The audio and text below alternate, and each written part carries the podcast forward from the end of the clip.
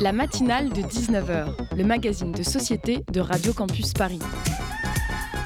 On y parle de sujets sérieux. Il n'y a pas d'édito enflammé sur le communautarisme blanc. De sujets moins sérieux. Ça peut être des bois sculptés à partir de formes naturelles interprétées. De ce qui se passe en Ile-de-France. Je me disais qu'à Paris, on était en avance sur la province. Et de débats pas forcément consensuels. Parlez-nous un peu de cette coupe monstruelle. Tous les jours, du lundi au jeudi, sur le 93.9. Hier lundi 14 octobre, en fin d'après-midi, l'université de Cergy-Pontoise a tenté d'instaurer un système de fichage de ses élèves musulmans. Communiqué aux enseignants par la direction hygiène, sécurité et environnement de la faculté, la note interne intitulée Fiche de remontée des signaux faibles invitait les professeurs à signaler les élèves qui portent le voile ou la djellaba, qui arborent une barbe sans moustache, qui ne consomment pas de boissons alcoolisées, qui ne disent plus bonjour, qui ont arrêté de faire la fête ou bien pire encore, qui consomment de la nourriture halal. En plus de considérer des pratiques de culte absolument normales comme radicales, ces fiches qui appellent à la délation et considèrent que seuls les musulmans pourraient commettre des actes terroristes ont très vite sidéré de nombreux enseignants. Face à la polémique, l'université de Cergy a présenté ses excuses et décidé de retirer ces fiches de la circulation. Mais en mars dernier, les mêmes fiches avaient été envoyées aux responsables des structures, provoquant moins de bruit. Elles avaient bizarrement été maintenues. Cet événement fait tristement écho aux propos d'Emmanuel Macron qui avait appelé la semaine dernière à bâtir une société de la vigilance, immédiatement suivi par son ministre de l'Intérieur, Christophe Castaner, qui avait proclamé une liste aussi aberrante de signaux faibles devant la commission de l'Assemblée nationale et le Sénat. Une petite pensée également à Jean-Michel Blanquer, notre ministre de l'Éducation nationale, qui ce week-end a soutenu publiquement les idées d'élu Rassemblement national qui avait violemment pris à partie une mère de famille voilée venue accompagner son fils lors d'une sortie scolaire au conseil régional de, de Bourgogne-Franche-Comté. Si vous pensiez que nous avions laissé les heures sombres de l'histoire, derrière nous, tendez l'oreille mes chers concitoyens et entendez-les qui arrivent au galop, de leur pas cadencé et poussiéreux.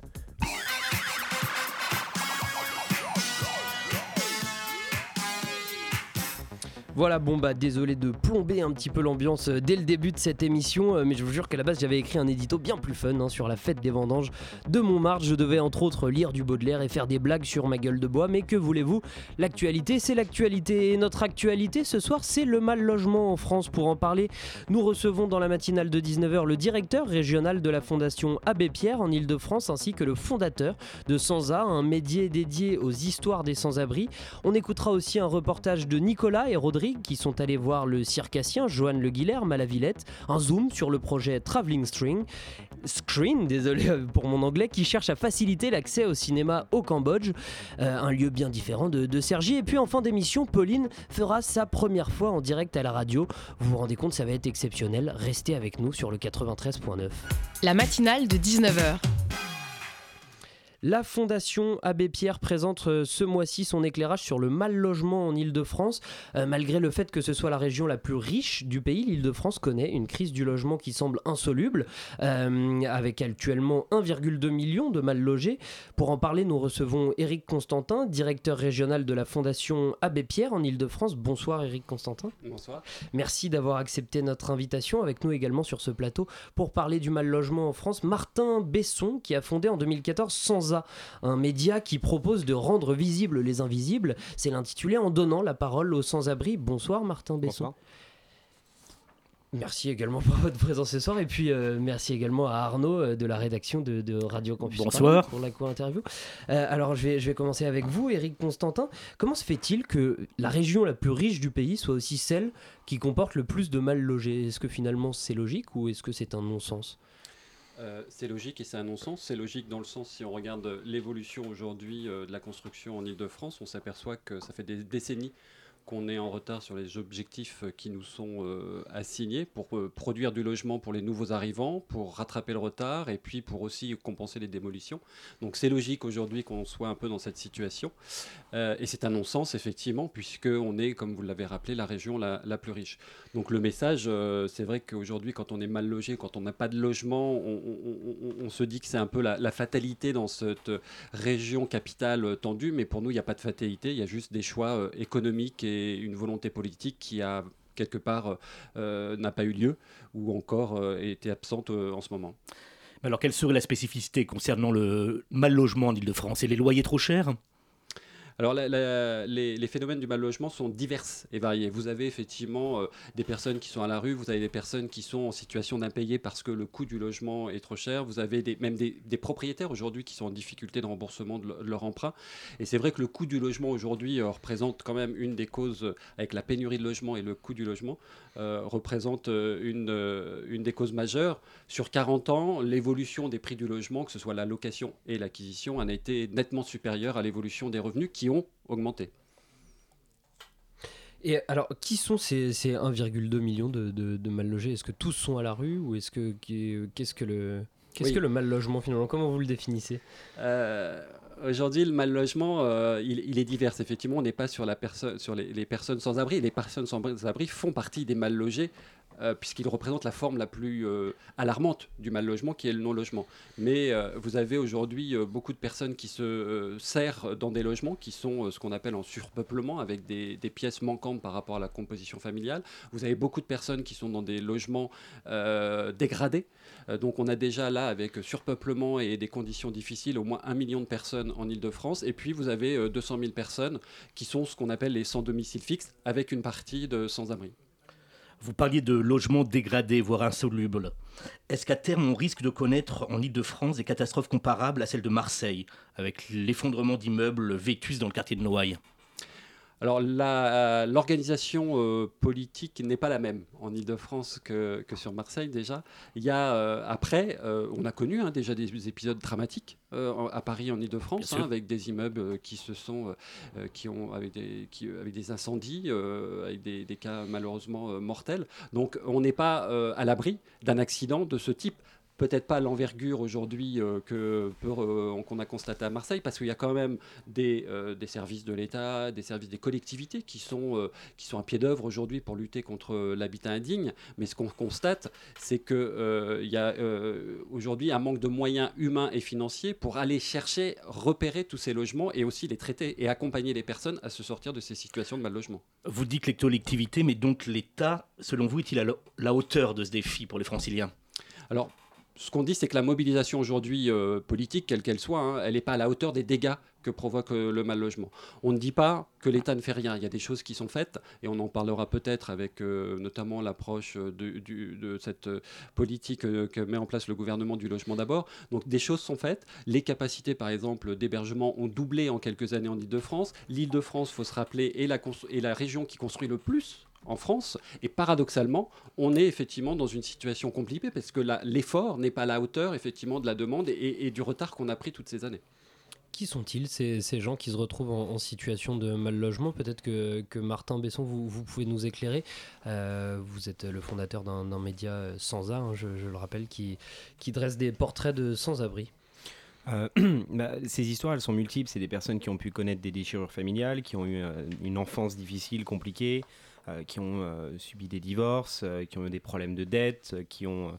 Enfin, ça, peut être. Je dirais pas que ça peut être tout le monde, mais ça peut être ceux qui ont en tout cas eu des, accrochages dans la, vie qui ont été beaucoup plus douloureux et qui n'ont pas eu de filet de sécurité.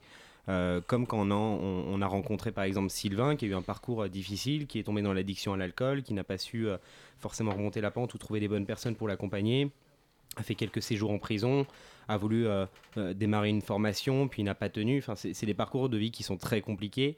Euh, on avait fait notamment euh, il y, a quelques années le portrait de, Sophia, qui était une, femme qui travaillait euh, en, tant qu'aide ménagère et, femme de ménage. Et elle vivait dans un 9 mètres carrés, insalubre. et donc, quand on parle d'habitat indigne, c'est un lit, elle mange sur son lit, elle, ses affaires s'entassent, hein, parce que enfin, cette, femme avait quand même un peu plus de, de 45-50 ans. Mhm. Donc en fait, elle a toute sa vie dans une pièce. Euh, il me semble qu'un de ses appartements avait déjà commencé à prendre feu à, l'époque où elle y était. Donc elle a dû changer. Et, finalement, bah, ça peut être n'importe qui peut se retrouver aujourd'hui dans la rue à partir du moment où on a un, socle familial suffisamment fort, où on n'a pas de ressources financières suffisamment stables. Et on peut prendre par exemple... Euh, euh, comme exemple l'association Crésus qui lutte contre, contre l'endettement, les personnes endettées, enfin contre cette situation. et ils expliquent justement que euh, les personnes contractent parfois des dettes, n'arrivent plus à avoir à sortir la tête de l'eau, et alors certains vont se retrouver dans la rue parce qu'ils vont se faire expulser, mais d'autres vont jusqu'au suicide parce qu'ils n'arrivent plus justement à faire face à ces difficultés. Et bah, il s'avère que dans, la rue, on découvre voilà, beaucoup de personnes avec des profils très complexes, des histoires atypiques, avec une, vraie volonté, une vraie dignité aussi de, s'en sortir et de et d'aller de l'avant, mais il faut les pousser et il faut que nous, citoyens, on soit là pour eux dont Sylvien, dont vous parliez, 42 mhm. ans, qui nous raconte comment se reconstruire après une enfance difficile, des années d'errance, un combat contre l'addiction. Comment vous choisissez les portraits que vous allez écrire? Alors ça c'est ça c'est un long, débat qu'on a eu euh, avec l'équipe. Euh, C'est-à-dire qu'auparavant on avait plus tendance à faire des maraudes, à aller dans la rue et à rencontrer des personnes, à discuter avec elles. Et alors on avait une mobilisation qui, qui s'enchaînait, qui était présente. Le problème c'est comment est-ce que les personnes peuvent accepter ou vont accepter justement cette mobilisation, cette starification, euh, cette présence sur les réseaux sociaux, le fait que leur histoire soit lue, soit découverte par tant, de personnes. Oui, parce qu'on le répète, hein, vous êtes un média qui publiait des témoignages de sans-abri mais pas que aussi, comme vous dites, qui essayaient de, de, leur venir en aide, de réaliser leurs leur désirs, leurs rêves. Le, le, slogan de, de Sansa, c'est rendre visibles les invisibles et encourager l'action. C'est-à-dire permettre à chaque citoyen aujourd'hui d'avoir les clés d'engagement de manière à faire face à des situations compliquées ou à avoir l'envie de s'impliquer dans la société, dans son quartier. Et quand on rencontre des personnes euh, qui, ont des, qui, ont des profils voilà, très, euh, très compliqués, très complexes, euh, ça peut parfois être très compliqué à gérer. Donc nous, ce que l'on fait aujourd'hui, c'est on contacte des associations qui accompagnent des personnes sans abri sur la réinsertion, sur leur accompagnement psychosocial, sur la question du logement, de leurs documents administratifs. Et on leur dit, on peut être un plus. On n'a pas volonté à faire votre travail puisqu'on ne sait pas le faire, on n'est pas formé pour, mais on a volonté à pouvoir médiatiser leurs histoires avec une certaine pudeur. C'est-à-dire qu'on fait lire les portraits ensuite parce qu'on n'a pas vocation à, balancer ou à raconter euh, certaines histoires qui, ne voudraient pas être publiées. Mmh. Et on explique à l'association qu'elle joue un rôle de filtre entre euh, la personne et nous. C'est-à-dire que euh, par exemple, sur, pour Sylvain, vous pouvez très bien lui envoyer un message. Alors évidemment, il ne va pas le lire directement, puisque c'est nous qui le recevons. On le transmet ensuite à l'association qui va dire est-ce que c'est utile de lui transmettre? Est-ce que ça peut pas être un faux espoir? Est-ce que c'est pas une attaque? Est-ce que c'est pas trop impoli? Est-ce que ça ne peut pas raviver certaines blessures? De manière en fait à ce qu'on catalyse cette action, mais en même temps, quand on la distribue ou quand on la donne, elle est faite avec parcimonie et intelligence. D'accord. Vous, dites Sylvain, vous, euh, vous donnez les prénoms, c'était important pour vous, c'est comme un symbole bah, euh, on, prend, on peut prendre cet exemple-là, mais euh, on a toujours, j'entends souvent des amis dire Oui, moi j'ai un clochard ou un sans-abri. Déjà, le terme clochard, je le trouve assez insultant et, sans-abri aussi, parce qu'une personne n'est pas définie par son statut économique ou son statut social, elle est définie bah, en tant que tel, en tant qu'être humain. Donc c'est une personne sans-abri ou une personne de la rue le terme SDF, et je trouve, on le trouve peut-être un peu trop administratif. Euh, donc on a plus tendance à dire euh, une personne sans A. Ça laisse place aussi à beaucoup de choses. Ça peut être une personne sans abri, certes, une personne sans argent, une personne sans amour, euh, sans amitié, sans affection, puisque dans la rue, il n'y a pas que le fait de ne pas avoir de logement, c'est aussi la solitude. Et les prénoms, c'est important, puisque c'est donner une identité à des personnes qui n'en ont pas eu pendant on pourrait le dire, pendant un certain nombre de temps, puisqu'ils ont été considérés ou sont considérés comme le clochard, le, SDF, le mobilier urbain qui, qui est là. Bon, on ne sait pas trop quoi, trop faire pour lui, mais il est là. Et nous, on dit justement Sylvain, parce que c'est son prénom et qu'il a une histoire. Si vous avez lancé 100A, c'est parce que vous trouviez que les médias traditionnels ne s'intéressaient pas assez au sujet de la précarité en France? Alors oui, et puis je pense que du coup, au lieu de s'intéresser à du pont de Ligonnès qu'on a toujours pas retrouvé, on pourrait s'intéresser effectivement à des personnes comme Sylvain ou, autres euh, sur le principe de... Euh, c'est très intéressant de parler de chiffres euh, en permanence, mais les chiffres n'ont une existence que par des histoires ou par, par une émotion, par la personnalisation. Et euh, quand on dit effectivement qu'il y a un million euh, de personnes mal logées en France, nous, on n'est pas contre le fait de dire ça, puisque notre combat n'est pas politique, euh, ni de, faire, on n'a pas la capacité en tout cas de faire changer, changer les, politiques des collectivités ou même de l'État, mais de dire, nous, on accompagne cette donnée en disant, mm. bah, il y a un million d'eux, dont Sylvain, dont Jean-Claude, dont Sophia, dont toutes les personnes qu'on a, pu, qu'on a pu rencontrer, dont on a raconté l'histoire. Euh, et c'est important, oui. Vous parlez d'histoire, et c'est vrai qu'elles sont rondement bien menées, rondement bien écrites. Que souhaitez-vous provoquer avant tout chez votre lecteur qui les lit, ces histoires? Alors, ben, nous, on est, on est très adeptes du journalisme de solution et donc de l'impact journalisme, euh, qui est d'ailleurs euh, beaucoup théorisé en France par Reporters d'Espoir, qui, qui, est une très belle association. d'ailleurs, ils organisent la, France des solutions, il me semble, demain soir. et le principe, c'est de dire, quand on lit un article, on entend par exemple, le monde est en train de brûler, il y a des feux en Amazonie. Alors, les lecteurs vont s'engager, mais c'est jamais forcément à l'appel directement du média. C'est-à-dire que c'est les lecteurs qui le font et c'est pas le média qui est là pour catalyser cette action. Donc en gros, quand on est face à une solution qui, nous paraît insoluble parce qu'on n'a pas les clés d'engagement, euh, les médias pourraient très bien nous donner un flingue et une balle à la fin pour dire tirez-vous. en mmh. gros, euh, qu'est-ce qu'on peut faire? Mmh. Et nous, on part du principe de dire il y a une solution qui est complexe, mais il y a plein de solutions.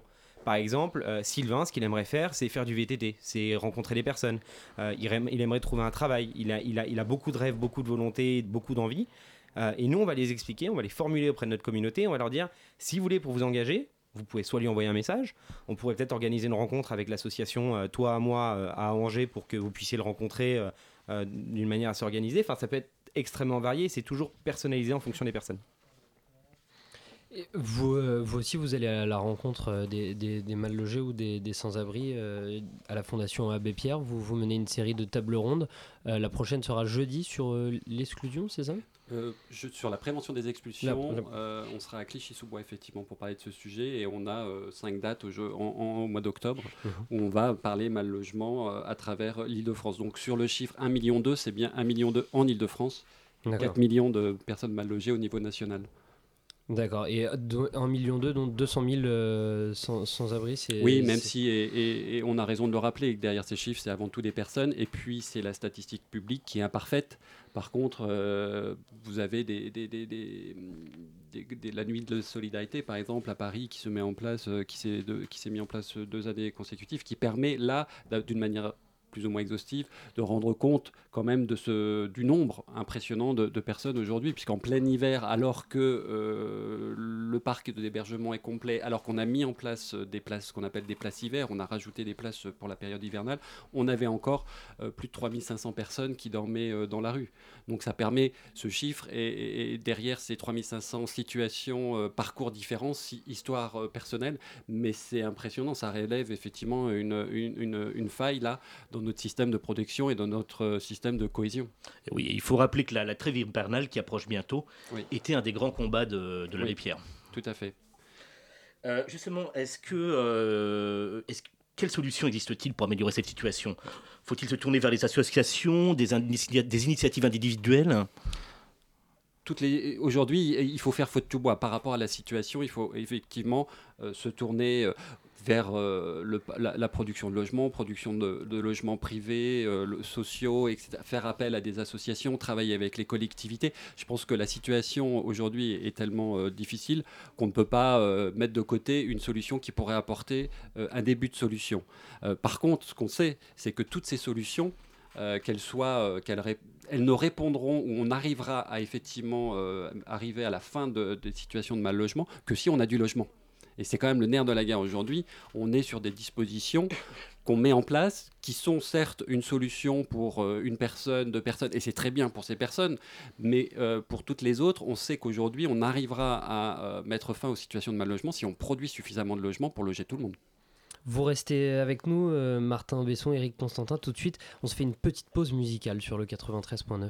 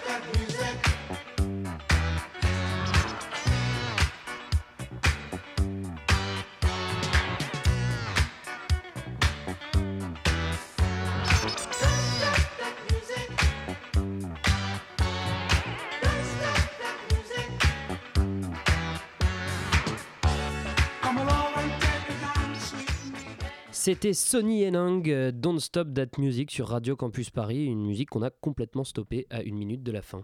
La matinale de 19h sur Radio Campus Paris. Mais c'était pour la bonne cause car nous sommes toujours en compagnie de Éric Constantin, directeur régional de la Fondation Abbé Pierre Île-de-France et de Martin Besson, fondateur du média Sansa qui donne la parole aux sans-abri et aussi d'Aurélien Pacard, chargé des partenariats euh, chez Sansa. On avait des discussions euh, très intéressantes euh, lors, lors, de cette pause musicale. J'aimerais vous les partager, chers auditeurs. Vous me disiez, Éric Constantin, l'exclusion n'exclut personne. Oui, quand on regarde un peu les, profils des personnes euh, qui sont en situation d'exclusion sont diverses, mais en fait elles ont quand même une, elles ont aussi euh, euh, des, points communs, notamment le, fait d'avoir de faibles ressources et qu'aujourd'hui il est dans un parcours de vie euh, malheureusement assez facile d'avoir une diminution de ses ressources. Il suffit euh, de se retrouver au chômage, il suffit euh, de divorcer, il suffit de tomber malade, etc. Et vous voyez, vous avez un enchaînement généralement qui arrive à, des pertes de revenus, du coup des difficultés pour se maintenir dans ce logement ou accéder à un nouveau logement, et, et ça va peut aller très vite.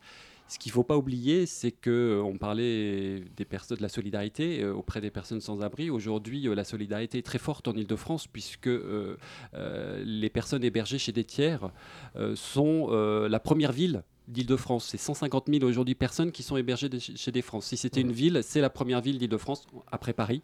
Donc pas oublier effectivement que cette solidarité, qu'elle soit familiale, amicale et communautaire, joue énormément aujourd'hui pour plus d'ailleurs que euh, l'État qui a cette obligation d'hébergement. Je vous vois acquiescer, Martin. Vous souhaitez peut-être ajouter quelque chose euh, à propos de la solidarité On pourrait raconter une histoire qui est, assez belle. Euh, enfin, on en a même plusieurs qui sont assez belles, donc je vais essayer de les faire assez courtes. L'histoire, par exemple, de Charlotte, qui est une femme âgée, isolée dans la Creuse, donc qui est un, département qui n'est pas très peuplé, et, nous, on parle beaucoup d'ailleurs pour ça. Elle nous raconte sa vie, ses espoirs, ses rêves, ses envies. elle adore regarder le présentateur de de, euh, des échappées belles et aussi de, euh, de voyages en terre inconnue. Je sais plus comment c'est. Frédéric Lopez. Frédéric Lopez, pardon. Euh, et, donc elle nous, elle nous raconte tout ça. Il y a une personne dans notre communauté qui dit mais elle est géniale cette femme. J'ai envie de lui écrire, j'ai envie de lui parler, je vais lui envoyer une lettre.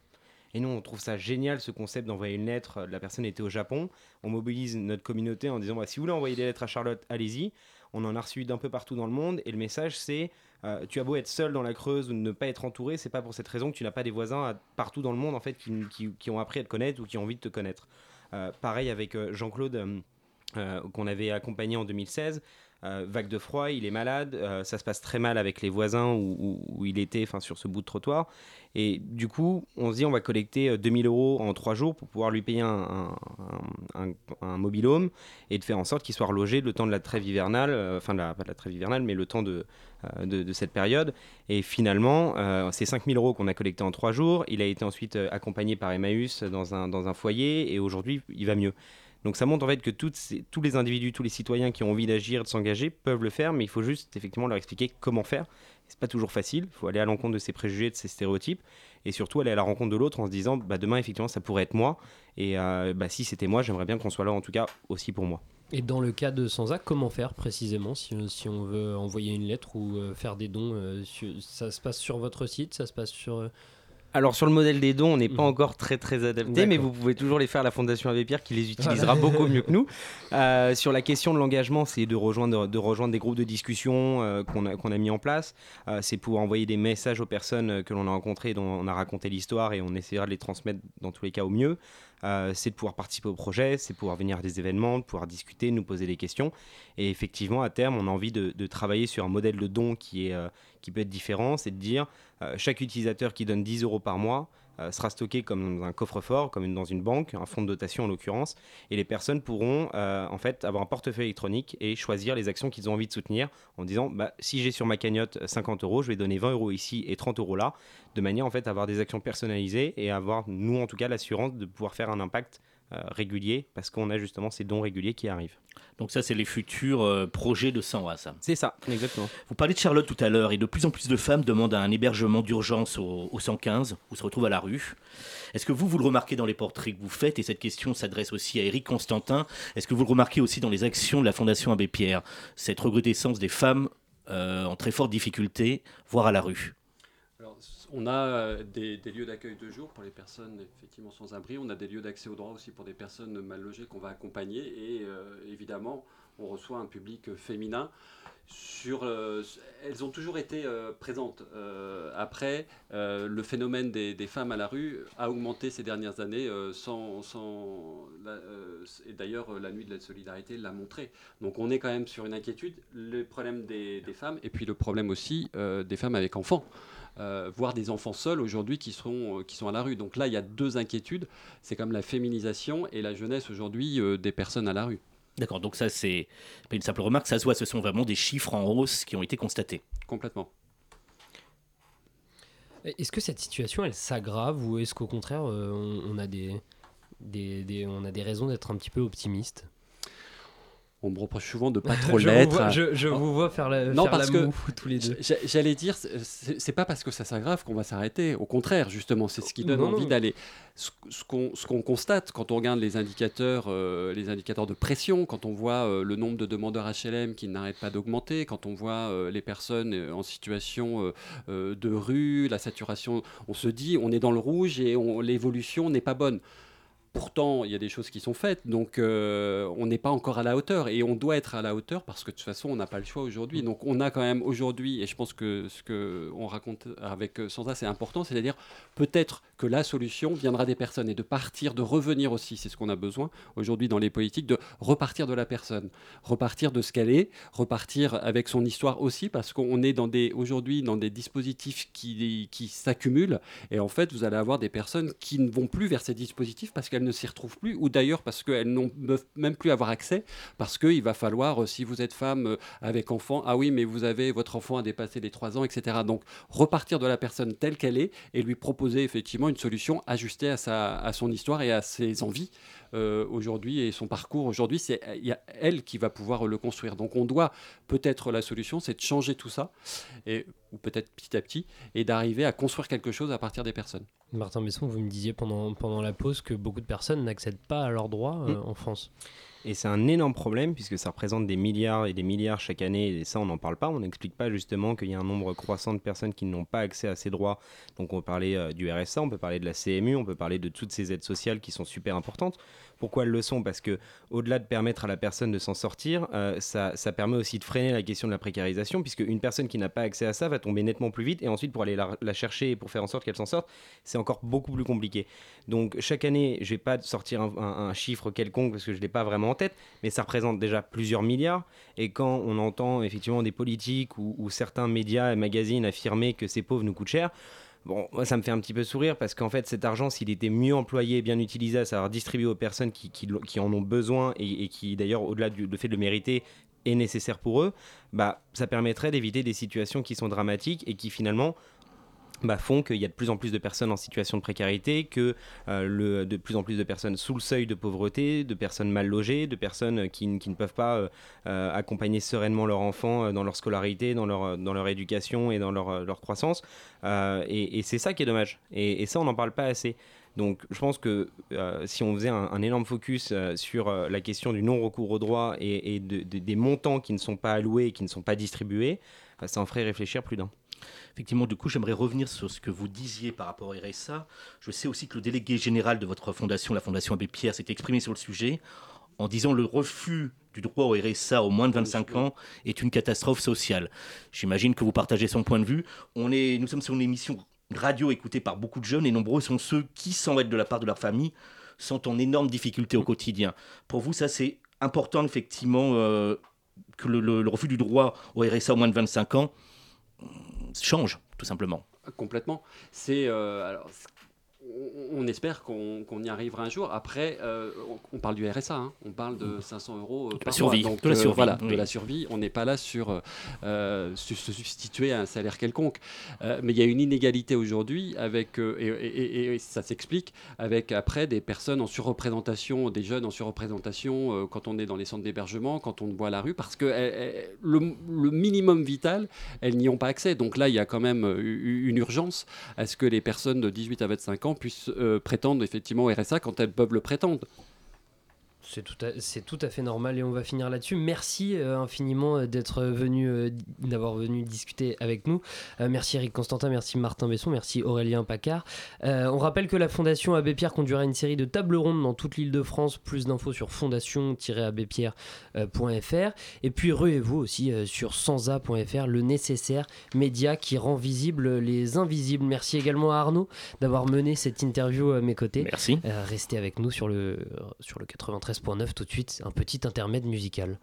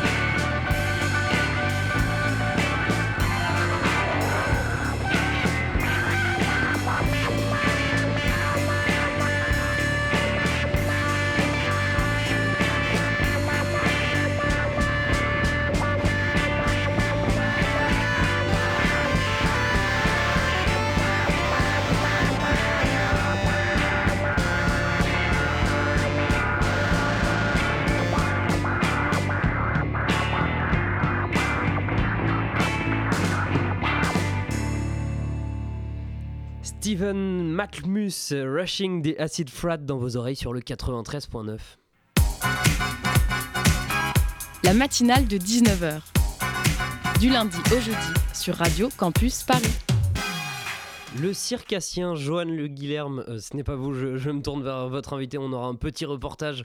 Euh, le circassien Johan Le, Le Guilherme présente à la Villette son spectacle Secret Temps 2 qui mêle avec la rigueur poétique d'un inventeur un peu fou les arts du cirque avec des performances et de l'architecture. Nos reporters Nicolas et Rodrigue se sont rendus sur place. Formé à l'école du cirque, personnalité phare de la scène contemporaine, empruntant au théâtre, à la danse et à l'installation, Johan Le Guillerme joue le spectacle secret à l'espace chapiteau de la Villette. Le chapiteau se fait laboratoire. Il évoque pour nous les origines de sa recherche artistique.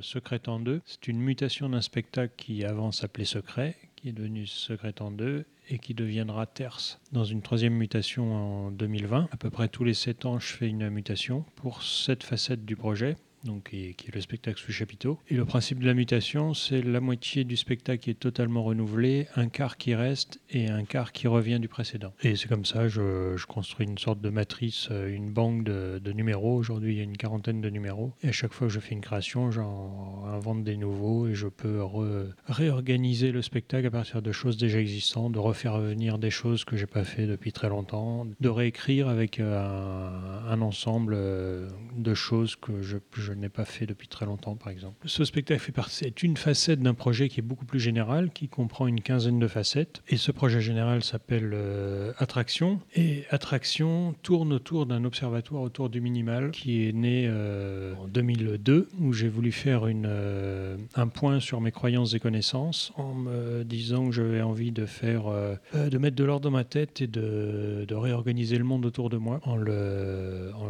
pour le structurer, pour comprendre qui est quoi, comme euh, par exemple qui est le point par rapport à la ligne, qui est, qui est un arbre par rapport à ce point, qui est, enfin tout tout réorganiser le monde à partir de mon point de vue et pas à partir d'une connaissance établie. C'est-à-dire que je n'ai pas du tout travaillé par rapport à, à des données ou des connaissances scientifiques, mais à partir d'un observatoire autour du minimal qui est un observatoire autour du point. En me disant que si j'arrivais à comprendre de quoi était fait pas grand-chose, je retrouverais forcément ce minimal dans n'importe quelle chose plus complexe. Et à partir de là, j'ai ouvert de multiples chantiers d'observation. Ces chantiers ont généré une forme de connaissance, et cette connaissance a généré une culture, et cette culture habite l'ensemble de mes travaux qui aujourd'hui donnent une quinzaine de directions très très variées entre euh, le spectacle sous chapiteau, comme vous avez vu ce soir, euh, des architectures euh, d'extérieur mouvantes, euh, des structures extérieures, euh, des installations dans les jardins, euh, récemment un projet d'une expérience culinaire sous une forme de expérimentale où le public est convié à une expérience culinaire ou un observatoire euh, d'objets planants qui est un l'aplanétarium. Enfin bon, il y a plein de choses qui sont qui quittent le domaine de la piste et qui euh, qui vont dans des domaines très variés. Aujourd'hui, je suis intéressé d'élargir mon espace de jeu euh, justement et de faire rencontrer cette culture et, et cet observatoire au reste du monde puisque elle l'a rencontré sous des multiples facettes.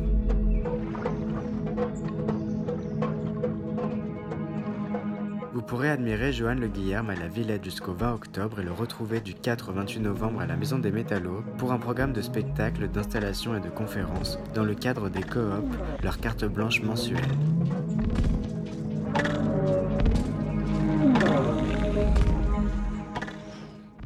Remercie Nicolas et Rodrigue pour ce reportage. Chaque soir, dans la matinale de 19h, coup de projecteur sur un projet culturel. C'est le Zoom et c'est présenté ce soir par André de la rédaction de Radio Campus Paris.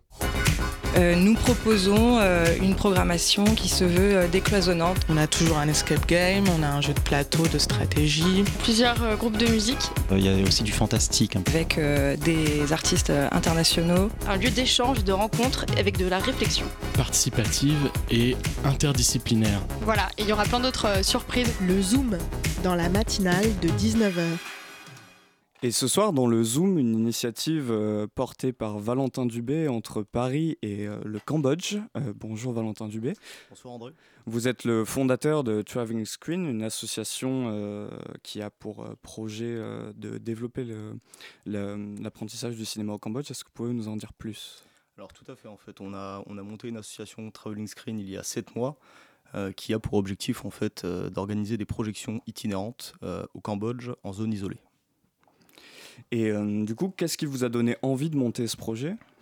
Alors les, origines du projet en fait euh, se- se basent, j'ai travaillé dans l'industrie cinématographique pendant deux ans et j'ai réalisé euh, deux missions en 2014 et en 2016 euh, au Cambodge au sein d'une ONG et je m'occupais de développer le social business. L'ONG en fait avait créé un, café et où les jeunes en fait les jeunes, de cette ONG en situation de handicap mental et physique avaient une formation dispensée euh, voilà, qui leur permettait de, de devenir plus indépendants dans un, second temps.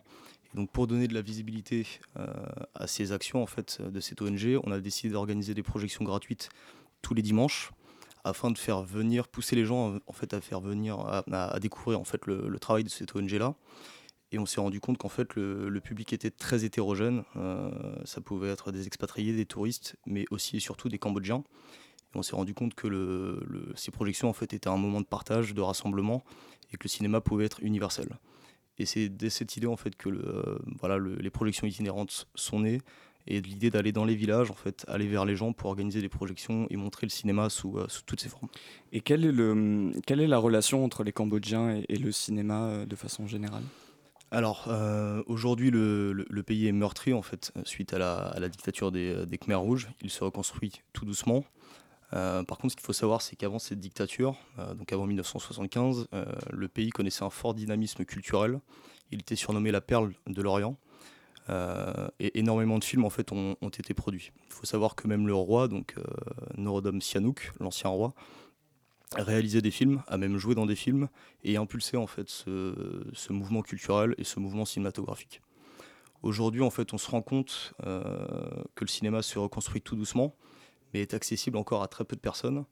Mais on sent quelques initiatives en fait de la nouvelle génération, de la relève, qui tente justement de, redonner un petit peu de, présence à cet art. Et quelles sont concrètement les, euh, les relations actuelles euh, avec le cinéma cambodgien euh, et ses acteurs qui...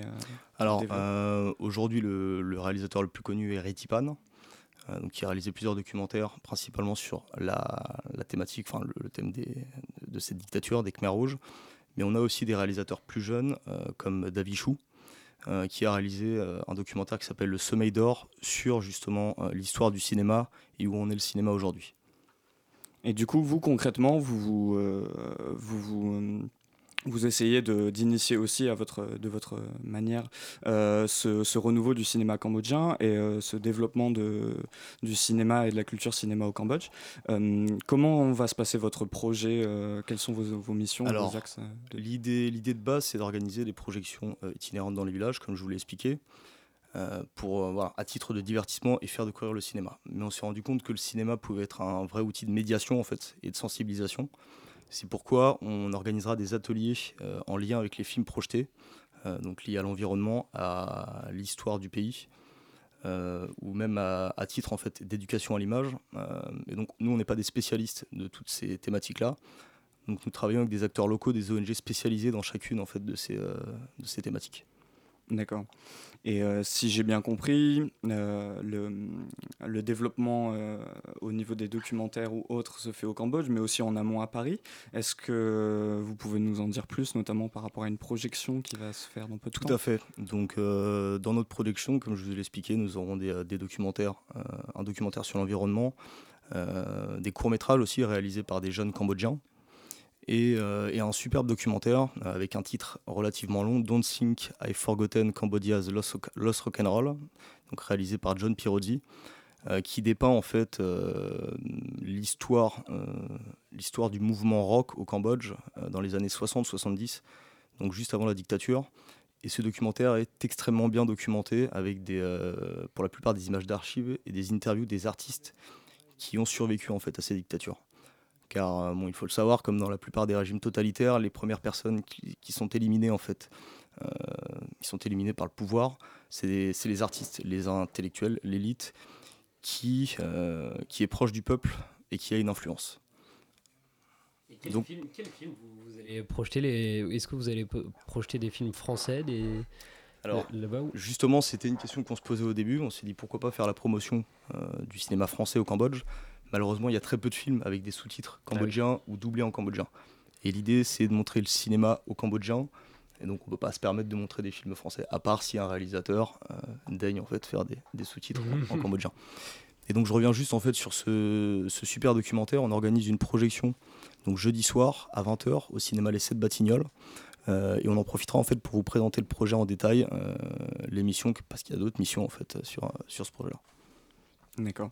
Et euh, j'ai vu qu'il y avait quelques partenaires assez prestigieux euh, qui soutiennent le projet, notamment le, Festival international euh, des, des films du Cambodge. Est-ce que, du coup, comment se, se passent tous ces partenariats? Comment Vous en avez d'autres, j'imagine? Oui, tout à fait. Donc, du coup, le Festival international du film du Cambodge mmh. est à sa, il me semble, sa douzième édition.